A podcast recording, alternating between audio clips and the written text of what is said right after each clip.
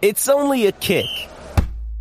A jump. A block. It's only a serve.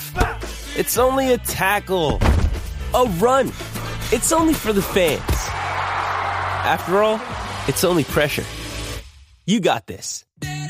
Adidas.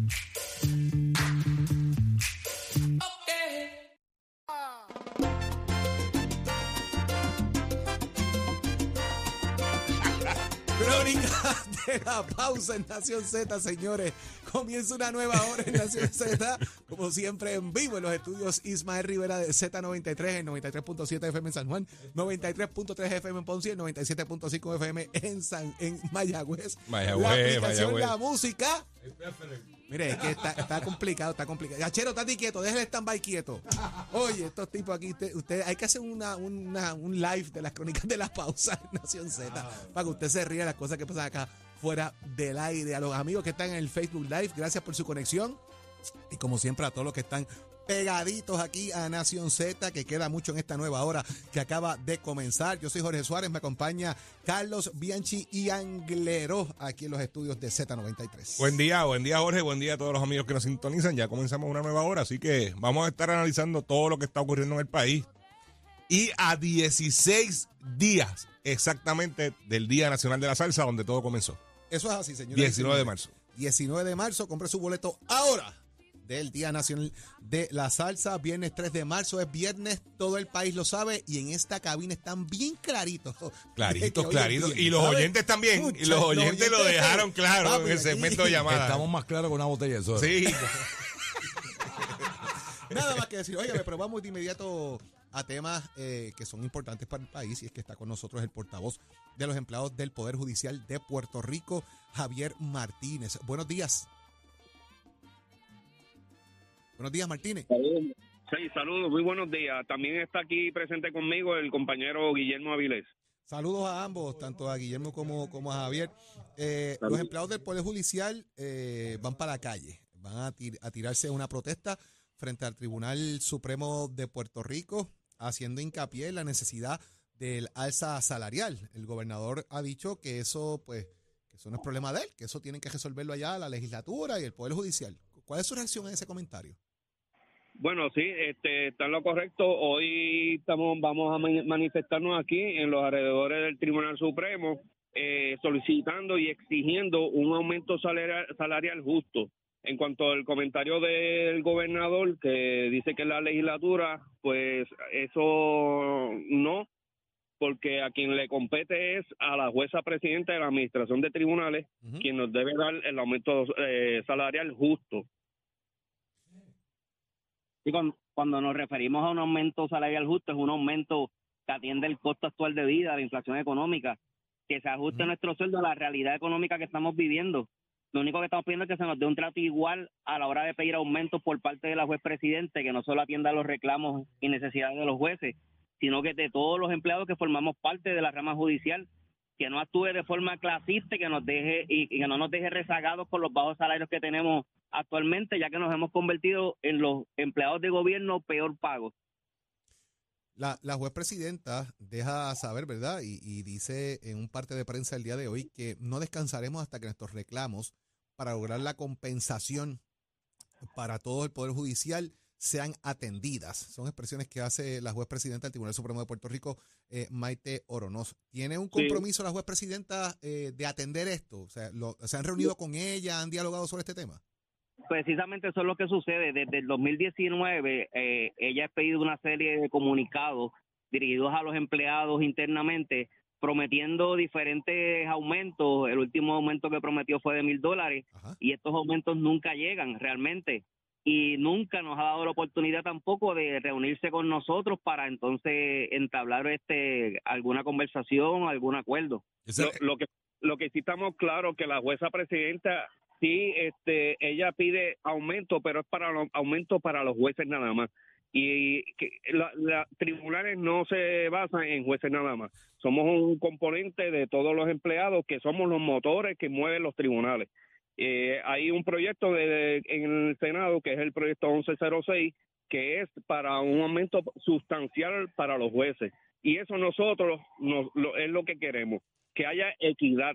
Si hay un aumento sustancial para los jueces, pues también para nosotros. Ah, Y otra cosa bien importante, el, en el comunicado que ellos tiraron ayer, que hay un plan de retribución, nosotros no estamos de acuerdo con eso. Nosotros lo que queremos es un aumento salarial para todos porque la mayoría de los empleados que hay en, en la rama judicial llevamos mucho tiempo y, y los que se van a beneficiar son bien pocos. Más sin embargo, el aumento para los jueces es para todos los jueces. Y ahí es que nosotros entramos, que haya equidad.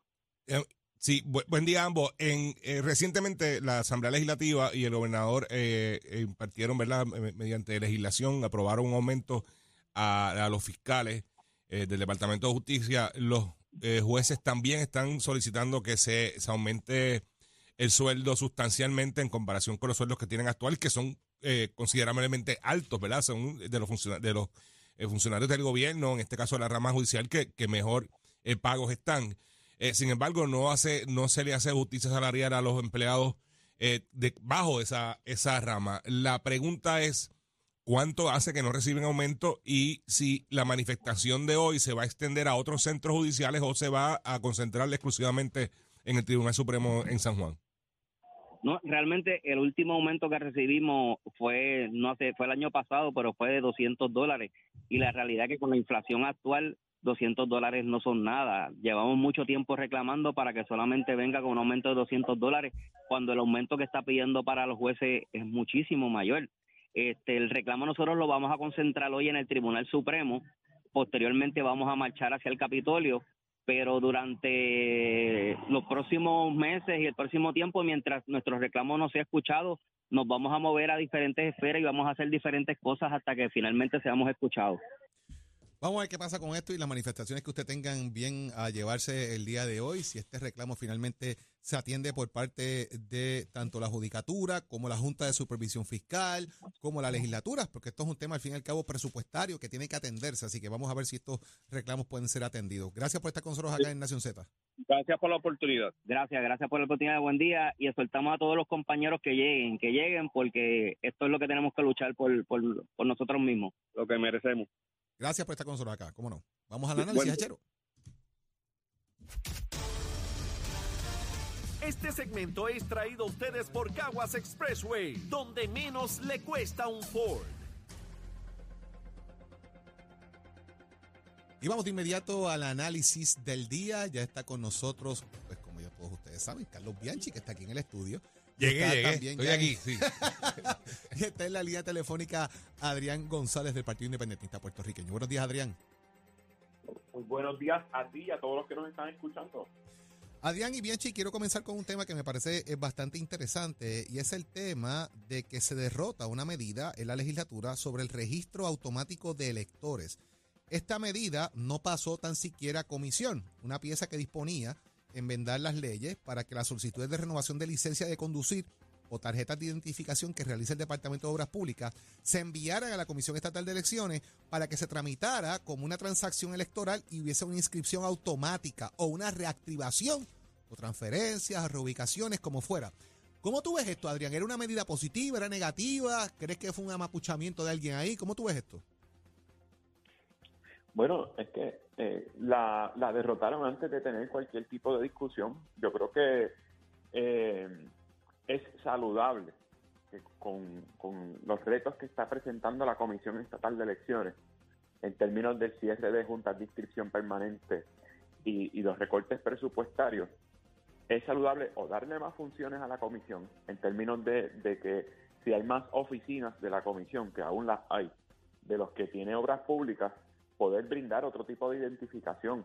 Igual, si, si, si se puede, eh, si se puede, eh, ¿cómo se digo?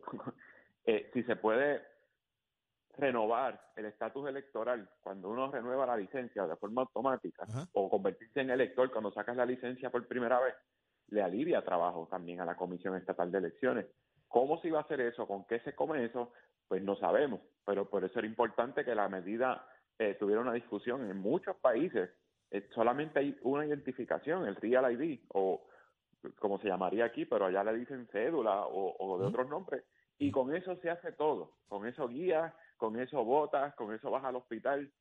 aquí hay muchísimos ID y, y, y la comisión, al igual que en esos países, pudiera ser el ente encargado de emitir un Real ID. ¿Por qué no? Si tienen oficinas alrededor de toda la isla. Bien, Me parece que no se debió derrotar así sin, sin, sin tener una discusión amplia sobre las posibilidades de esta propuesta. Yo, yo concuerdo con Adrián. Eh, me parece que estamos en una situación fiscal, ¿verdad? Presupuestaria que ha, ha permitido que el, el cierre de juntas de inscripciones permanentes en la mayoría de los precintos del país se están concentrando en muy pocas eh, oficinas regionales de la Comisión Estatal de Elecciones, lo que le hace más difícil al ciudadano poder ir a sacar su tarjeta electoral.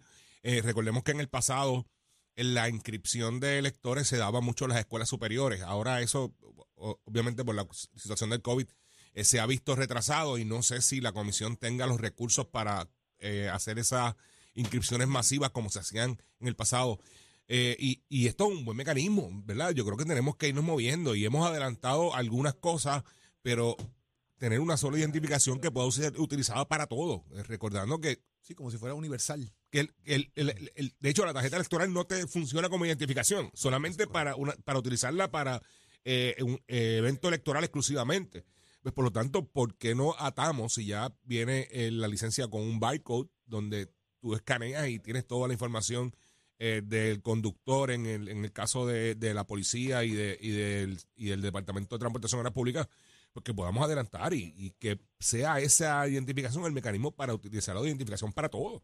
¿verdad? Y, y me parece, no veo, no veo en, Y- en y- la nota. Y, digo, y pregunto ¿verdad? a ambos, eh, con Ibarela simplemente esto no salió de, de comisión. Aquí ni, ni ¿qué pasó ahí? Yo no, no- y, y de hecho no, no sé, no veo la explicación. El- la denuncia la hace el representante eh, Betito Márquez. No sé cuál haya sido la justificación eh, de la comisión para haberlo derrotado, ¿verdad? Tendríamos que ver la, otra parte, cuál es la, el planteamiento que traen, sea jurídico o el que sea, para no haberlo hecho. Pero, pero estas discusiones se tienen que dar, ¿verdad? Tenemos que, que ir adelantando, moviéndonos.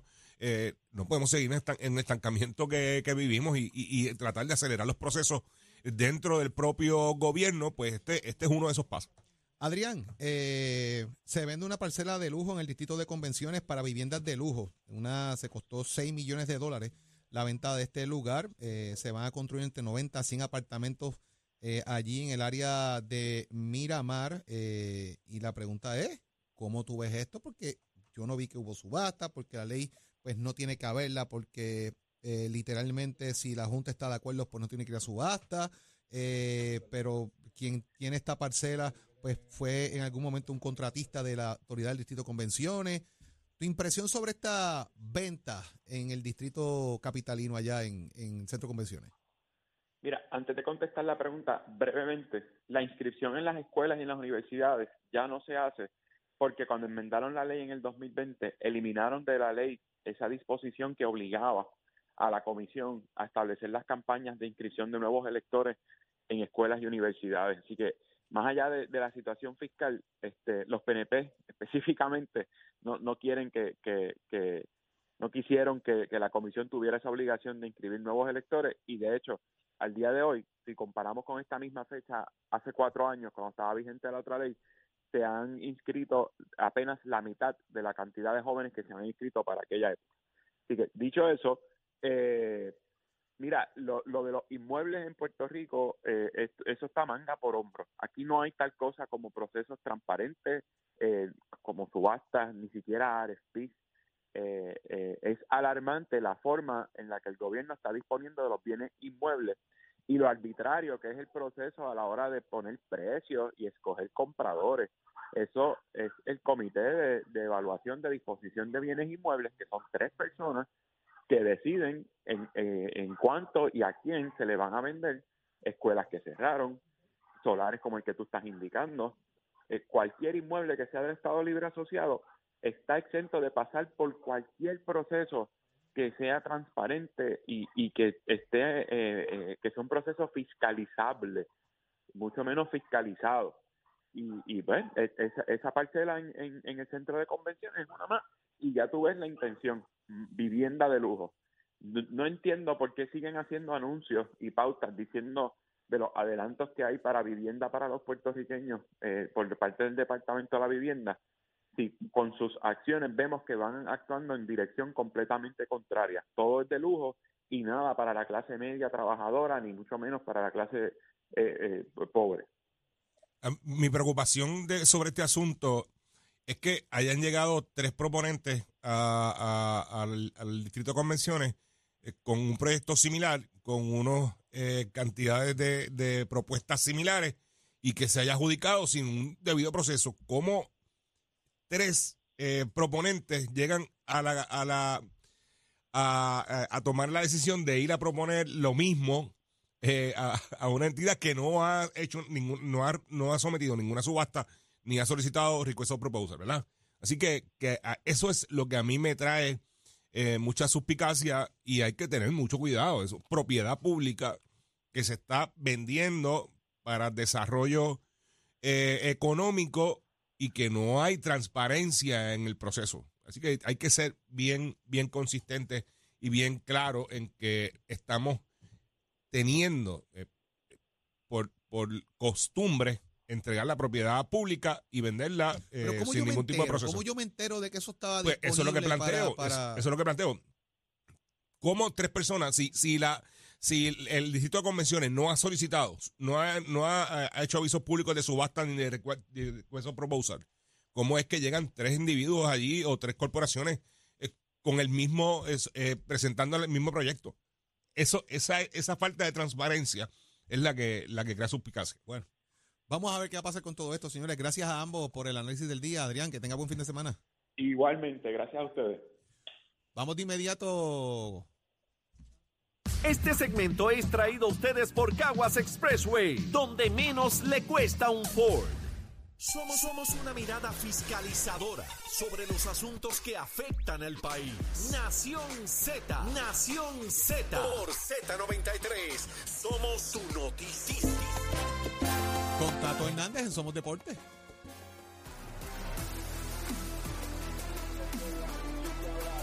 y que falte transparencia, eso nunca ha pasado aquí, señor. Mira para allá. Vámonos con los deportes, señoras y señores, que nos vamos con el boxeo, que tengo algo interesante. Hay una pelea en la República Dominicana, que eso está ahí al otro lado. Óigame, y en esa pelea estelar a 10 rounds, en la categoría peso mediano de las 160 libras por el título del Consejo Mundial de Boxeo, Fer Cabot. En la esquina azul va a estar un boricua, Marcos Osorio. En la esquina roja, el dominicano Francisco Sánchez. ¿Quién mejor que lo tengo en línea telefónica? A mi pana y el manejador, Margaro Cruz, que es el de la casa, que nos hable de este evento. Dímelo, Margaro, buen día. Saludos, saludos hermano, aquí contento, trabajando duro para esta pelea. Eso va a ser mañana sábado. Háblame de ese contrincante y háblame de tu muchacho. Bueno, puedo decir de Marcos Osorio, que es un peleador que está invicto, muchacho muy bueno, 160 libras, tiene 9, 9 y 0 con 6 knockouts, se va a presentar con, un peleador muy bueno también como de la República Dominicana que tiene 12 y 2 y tiene 10 knockouts. Esto es una pelea sumamente fuerte. Entiendo que esta pelea no va a llegar al límite. Hemos estado estudiando el, rival de nosotros y este peleador viene desde que sale, como decimos en el argot del boxeo, a guayar desde que salimos, a, a pelear fuerte y pega muy duro. Y así también nosotros estamos en las mismas condiciones y estamos preparados para eso. Entiendo que es una gran oportunidad que nos está dando el Consejo Mundial de, de adelantar a estos muchachos que van subiendo ahora y no vamos a per- desperdiciar la oportunidad. Entiendo que se acaba por nocaut y es a favor de Marcos Osorio. Eso es así, al favor del Boricua. Así que, óigame, Margaro, desde la República Dominicana, esta gran cartelera donde va a estar esta gran pelea, que va a ser la pelea estelar Marcos Osorio de Puerto Rico contra el dominicano Francisco Sánchez y el ganador de esto va a tener el título Fer Cabot de las 160 libras, que ya usted sabe que el ranqueo ahí mejora y entonces vas a tener una oportunidad y esperamos que el de nosotros, el de la esquina sur Osorio, salga por la puerta ancha. Margaro, le pregunto, ¿es verdad que el achero boceaba? Perdóname, que no te escuché. ¿Es verdad que el achero boceaba? El hachero, el hachero era boceado y era bueno y ligero. Cuando estaba durmiendo. Era bueno y ligero. muchas gracias. Con el la tierra. Muchas gracias por estar con nosotros, Margaro. Ya usted sabe cómo eso desde la República Dominicana, Margaro, informándonos de esta gran pelea, de este gran acontecer en República Dominicana, esta cartelera, donde esperamos que el de nosotros salga por la puerta ancha. Dos buenos peleadores con dos buenos récords, aunque estén empezando, y ya usted sabe que al sonar esa campana, esto se va al toma y dame. Y usted se entera de esto a través de Nación Z, Somos Deporte, con los pisos de Mestre Escoles que te informa. Óigame, ya estamos en el proceso de matrícula para nuestras clases que comienzan en mayo. Usted puede pasar por cualquiera de nuestros recintos, 787-238-9494, ese numerito a llamar. 787-238-9494, ese numerito a llamar, como también puede aprovechar para que estudie un grado asociado en asistente dental con funciones expandidas, que esas clases comienzan ahora próximamente el 6 de marzo, 787-238-9494. Que tengan buen día. Oiga, Chero, vaya el boxeador, give it on my friend. Buen día.